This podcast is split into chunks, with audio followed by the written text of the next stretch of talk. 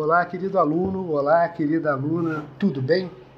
Eu sou Vilmar, professor da Rede Municipal de Educação e elaborador do seu material de história do sexto ano. A partir dessa semana, nós passamos a contar com mais uma ferramenta de interação, os podcasts.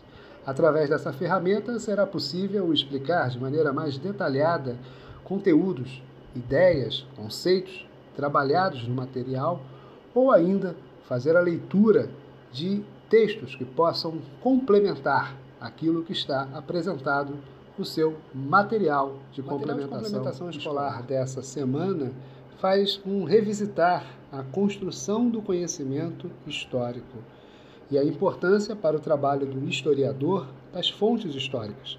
Você já deve ter lido.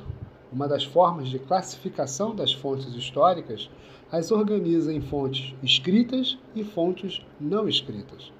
E nós trouxemos uma proposta para você experimentar de maneira prática o trabalho do historiador.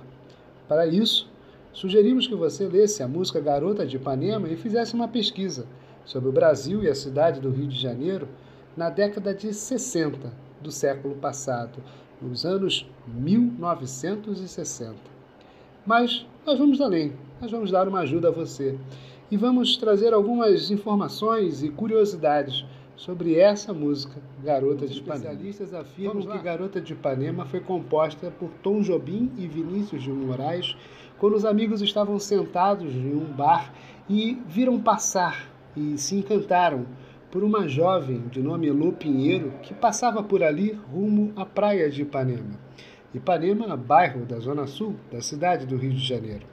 Outros estudiosos da música discordam dessa versão e dizem que Vinícius de Moraes escreveu a letra em sua casa em Petrópolis para uma melodia que havia sido composta por seu amigo Tom Jobim em seu apartamento em Ipanema.